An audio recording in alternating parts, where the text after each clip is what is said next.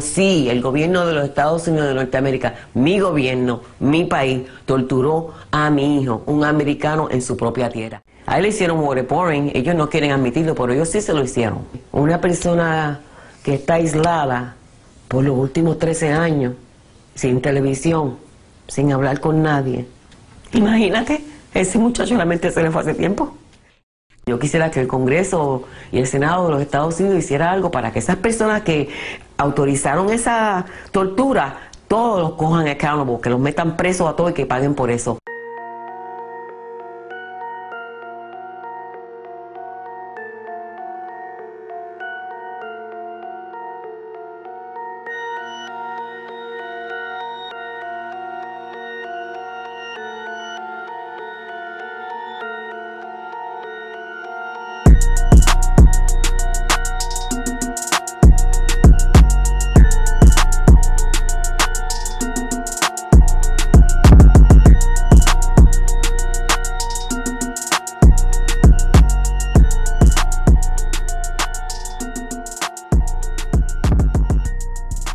Espero que se encuentren bien. Como todos deben recordar, hace un par de semanas se conmemoraron los 20 años de los ataques del 11 de septiembre.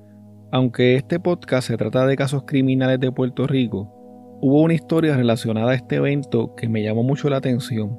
La respuesta del gobierno ante estos ataques fue sumamente agresiva y las agencias de inteligencia, quienes ahora tenían más poderes luego de la aprobación del Patriot Act, estaban detrás de la pista de cualquier persona que tuviera algún vínculo con organizaciones terroristas, principalmente extremistas islámicos.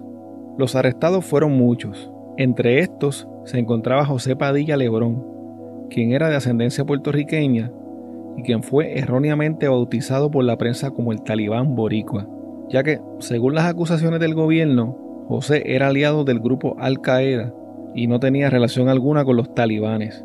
Sinceramente yo no soy un experto en el tema de Afganistán, pero de vez en cuando escucho el podcast de Orlan Castro, de Grayson, ya que él habla de todos esos temas de geopolítica.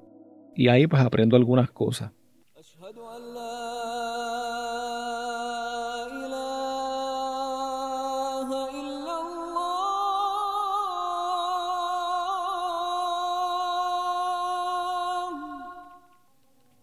Como todos sabemos, el 11 de septiembre del 2001, un grupo de hombres asociados con una organización terrorista llamada Al Qaeda secuestraron cuatro aviones en los Estados Unidos. Dos de esos aviones fueron estrellados contra las Torres Gemelas del World Trade Center en Nueva York y otro en el Pentágono, cerca de Washington, D.C.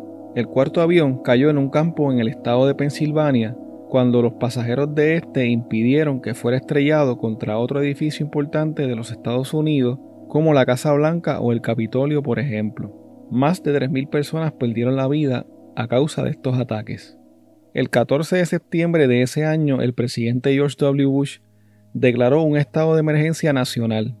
Cuatro días más tarde, el Congreso de los Estados Unidos aprobó una resolución conjunta que autorizaba al presidente el uso de la fuerza militar.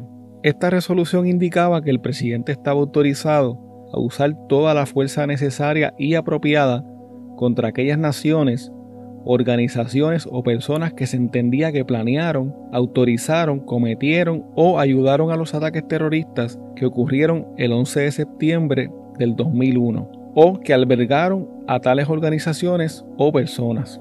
Esta ley se firmó, según el Congreso, con el fin de prevenir cualquier acto futuro de terrorismo internacional contra los Estados Unidos.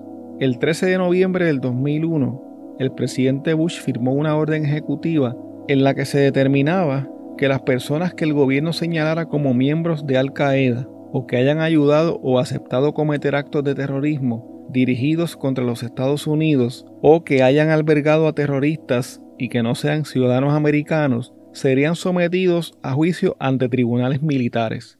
En este contexto es que comienza la historia que les quiero contar en el día de hoy.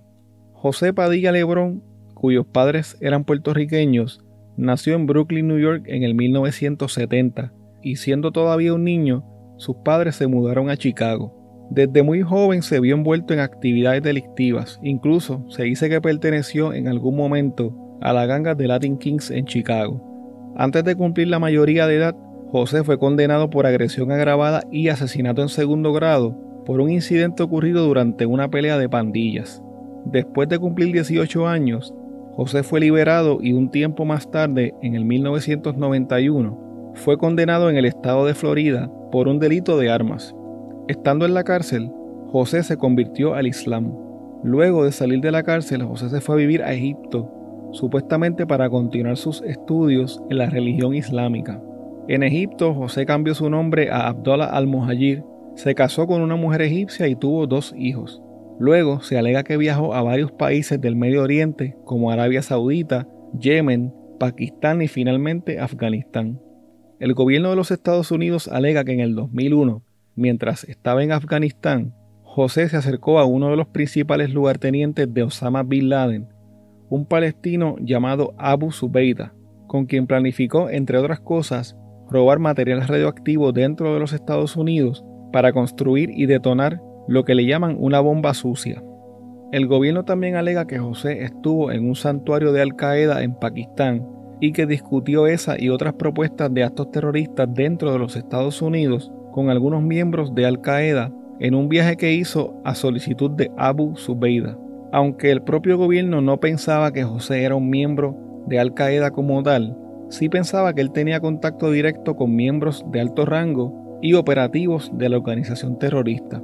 También pensaban que recibió entrenamiento por parte de miembros de Al Qaeda y que había sido enviado a los Estados Unidos para realizar misiones de reconocimiento o tal vez para realizar otros ataques terroristas. El 8 de mayo del 2002, José Padilla fue arrestado por el Departamento de Justicia de los Estados Unidos en el aeropuerto de O'Hare de Chicago. A principios de abril del 2002, José abandonó Pakistán y fue a Suiza, desde donde tomó un vuelo hacia Chicago. Varios agentes del FBI abordaron secretamente el vuelo desde Zúrich hacia los Estados Unidos para mantener a José bajo vigilancia. Los agentes le pidieron al personal de seguridad de la aerolínea que inspeccionara cuidadosamente su equipaje y sus efectos personales, incluyendo sus zapatos.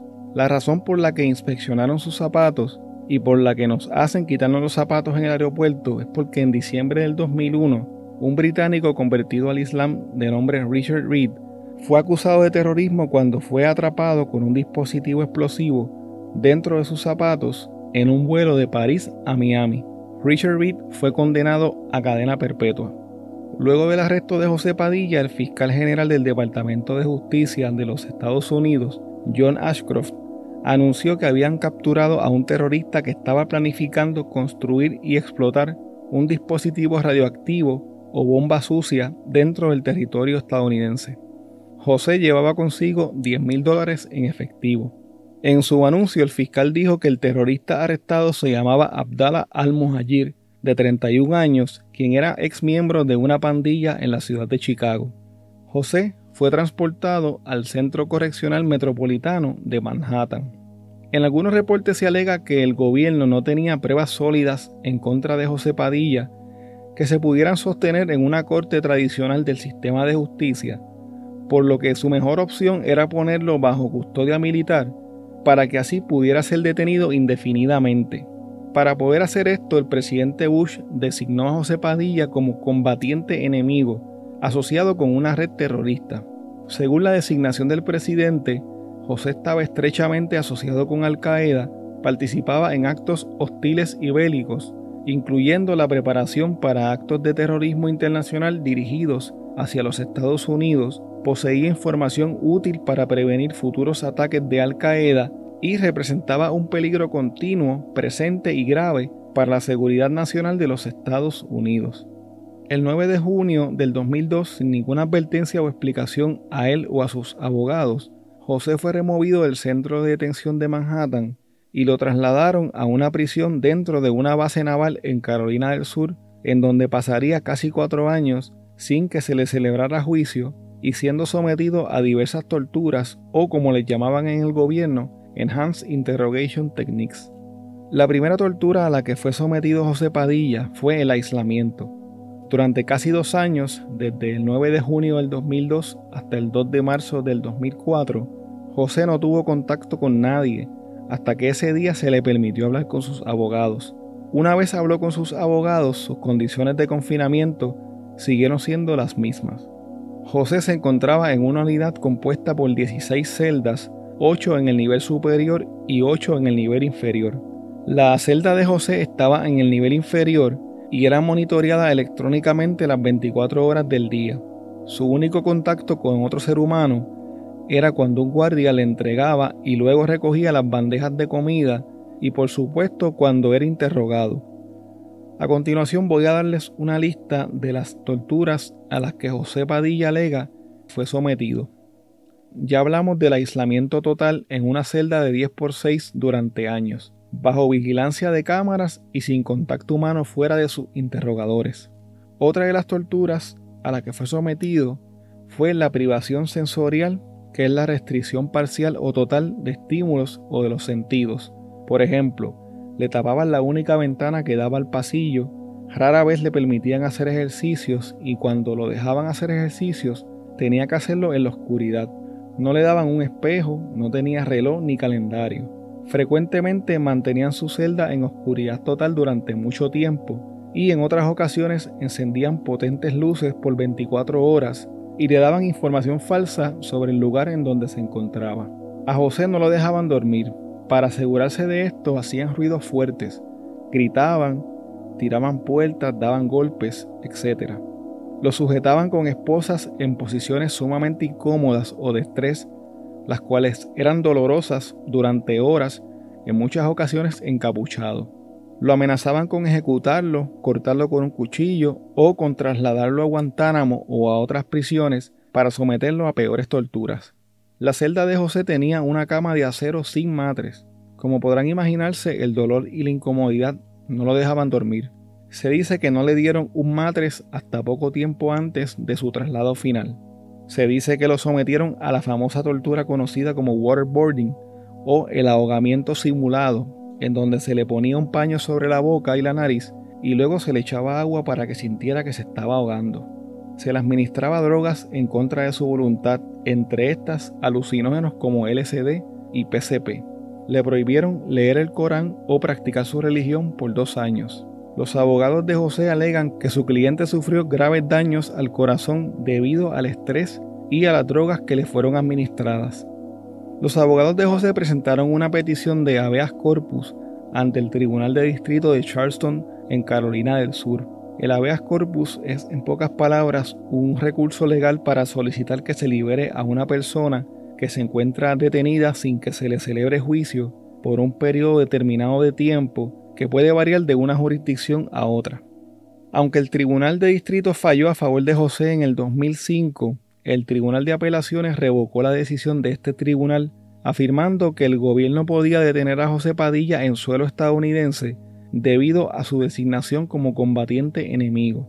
No conforme con esto, la defensa de José acudió ante el Tribunal Supremo de los Estados Unidos alegando que su detención era inconstitucional. El Tribunal Supremo acordó revisar la decisión del Tribunal de Apelaciones para determinar si el gobierno tenía la autoridad para detener a José. Sin embargo, el 5 de enero del 2006, mientras la solicitud de revisión estaba pendiente, el gobierno le radicó cargos criminales a José y lo transfirió a una cárcel federal en Miami.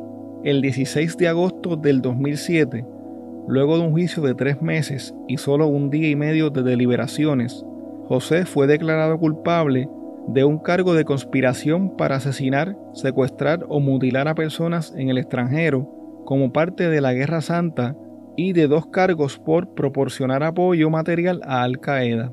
En las nuevas acusaciones no se mencionaba nada acerca de la alegada bomba sucia. El gobierno pedía la cadena perpetua para José Padilla. Las pruebas que tenía el gobierno de los Estados Unidos para acusar a José Padilla de estos nuevos cargos en una corte civil eran dos. La primera era una llamada telefónica del 1997 en la que se escucha a José hablando con su coacusado, un libanés palestino llamado Adam Husson, en la llamada ellos hablan sobre ir allá, aunque no mencionan el lugar. También Hasún le pregunta a José si estaba listo y José le respondió, si Dios lo quiere hermano, suceder pronto. La segunda prueba en contra de José Padilla era un documento que el gobierno afirmaba que era una solicitud para afiliarse a Al Qaeda. Según el gobierno, José llenó esta solicitud en el 2000. Este documento supuestamente se encontró en un santuario de Al Qaeda en Afganistán. Aunque el gobierno dice que José asistió a un campamento militar de Al Qaeda en Afganistán en uno de sus viajes, el periódico de Miami Herald reportó que la fiscalía no presentó pruebas concretas de que José haya asistido a tal campamento militar. La fecha de nacimiento en el documento concuerda con la de José. El documento también dice que habla español, lo cual es cierto también. Supuestamente las huellas digitales de José están en el formulario, aunque su nombre no está.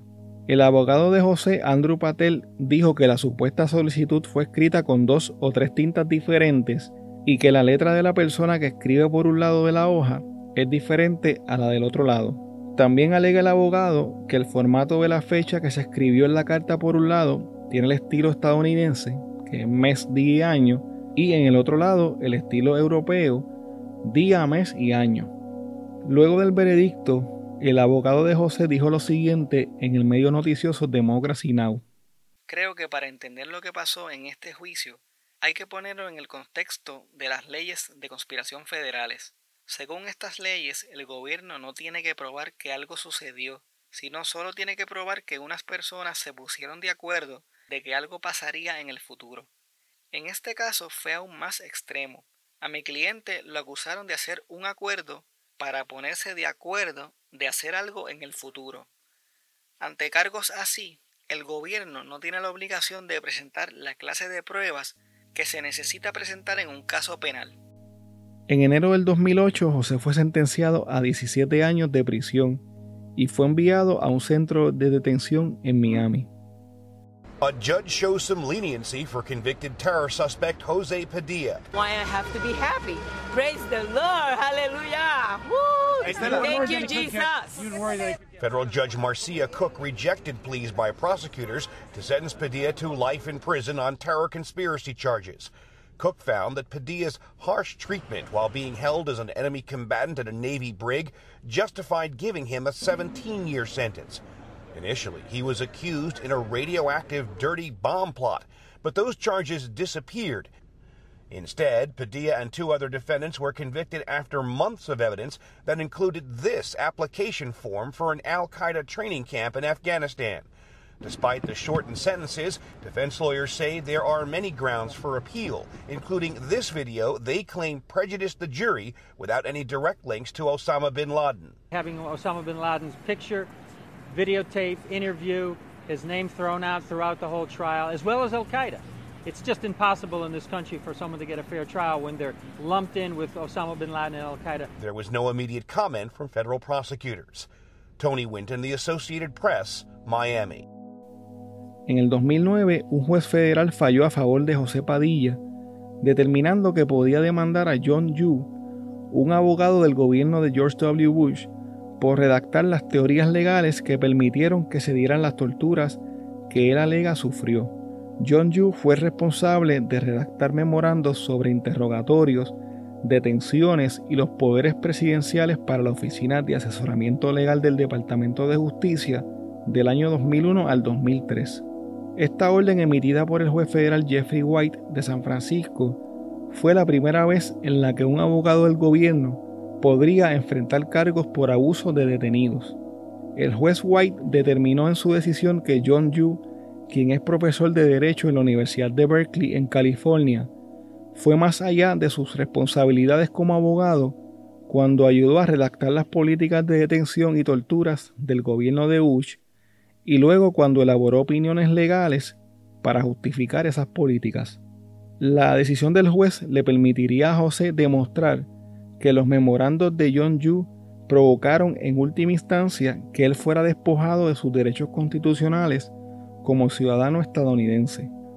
Para que tengan una idea, el memorando de John Yu, redactado en el 2001, recomendaba que las Fuerzas Armadas pudieran utilizar cualquier medio necesario para mantener detenidos a los sospechosos de terrorismo. El memorando también recomendaba que el presidente pudiera tener el poder constitucional para permitir la tortura a combatientes enemigos.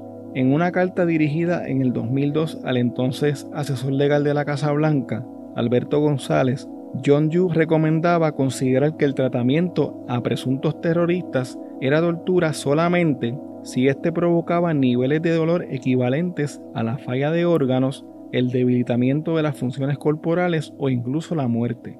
En otras palabras, todo era permitido siempre y cuando no ocurriera lo antes mencionado. Por su parte, el gobierno alegó que las cortes no podían examinar las decisiones de altos funcionarios gubernamentales en época de guerra, ya que ventilar estas decisiones a la luz pública podía afectar la seguridad nacional o las relaciones diplomáticas con otros países. El 2 de mayo del 2012 el Tribunal de Apelaciones falló unánimemente en contra de José Padilla, afirmando que John Yu tenía inmunidad en el momento en el que redactó los memorandos. Además, el tribunal indicó que cuando José fue detenido, no se había establecido que un combatiente enemigo tuviera las mismas protecciones constitucionales que un prisionero o sospechoso convicto, y que su trato no se había establecido legalmente en ese momento como tortura. En el 2011, un tribunal de apelaciones dictó que la condena de 17 años de cárcel que había recibido José Padilla en el 2008 era demasiado condescendiente debido a su largo historial criminal como miembro de una pandilla callejera y por haber pertenecido a una célula que apoyaba a una organización terrorista como Al Qaeda. En el 2014, la juez federal de Miami, Marcia Cook, aumentó la sentencia de José a 21 años y fue trasladado a la prisión de máxima seguridad ATMAX en Florence, Colorado, conocida como el Alcatraz de las Rocosas. En septiembre del año pasado, la Corte Federal de Apelaciones concluyó que la condena de 17 años que enfrentaba José Padilla era insuficiente para una persona culpable de cargos relacionados con terrorismo. Los fiscales reclamaban que Padilla, ciudadano estadounidense de origen puertorriqueño y musulmán converso, merecía una pena mayor debido a sus antecedentes delictivos. Hoy una Corte Federal en Miami aumentó su pena a 21 años de prisión. A mi hijo lo, que le hicieron fue un caso fabricado. Entonces ya fue sentenciado, lo sentenciaron de nuevo, pues. Acuérdate que no somos personas millonarias para tener una buena defensa. Pero, gloria a Dios, ya esto se terminó. Durante la audiencia de hoy, la madre de Padilla, Estela Lebrón, se dirigió directamente a la jueza Marcia Cook. Le aseguró que su hijo ha sido torturado, sin tener en cuenta que es un ciudadano estadounidense y que como tal tiene derechos. Insistió en que es inocente. Visiblemente emocionado, el hermano de José Padilla, Tomás, también se dirigió a la jueza, exaltando las virtudes como ser humano que según él tiene la persona a la que él considera un segundo padre. Él es una persona especial para mí porque él me, él me ayudó, él ayudó a mi madre en criarme y me enseñó mucho, me enseñó cómo ser hombre, me enseñó a, a cómo protegerme contra la gente en la, calle. José Padilla declinó la oferta para hablar en su defensa. Se mantuvo todo el tiempo cabizbajo y sin expresión en su rostro. Por último, en un momento dado, la madre de José Padilla, Estela Lebrón, presentó una querella por la violación a los derechos humanos de su hijo contra el gobierno de los Estados Unidos ante la Comisión Interamericana de Derechos Humanos.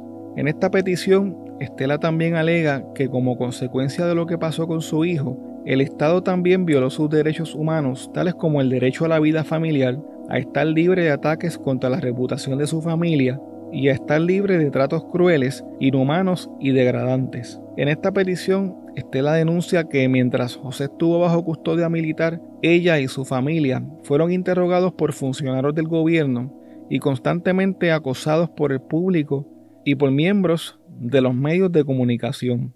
Los periodistas a menudo la seguían a ella y la esperaban fuera de su casa, la de sus padres que eran ancianos y la de sus otros hijos. Estela afirma que su familia sufrió numerosos problemas de salud, tanto físicos como psicológicos, a causa de todo esto. Los tribunales nunca llegaron a un fallo final sobre la legalidad de la detención militar de José Padilla, ni se pronunciaron sobre la legalidad de los métodos de confinamiento e interrogatorio a los que fue sometido por varios años. José Padilla todavía se encuentra encarcelado en la prisión AdMax de Colorado y su fecha de liberación está pautada para el 10 de abril del 2026.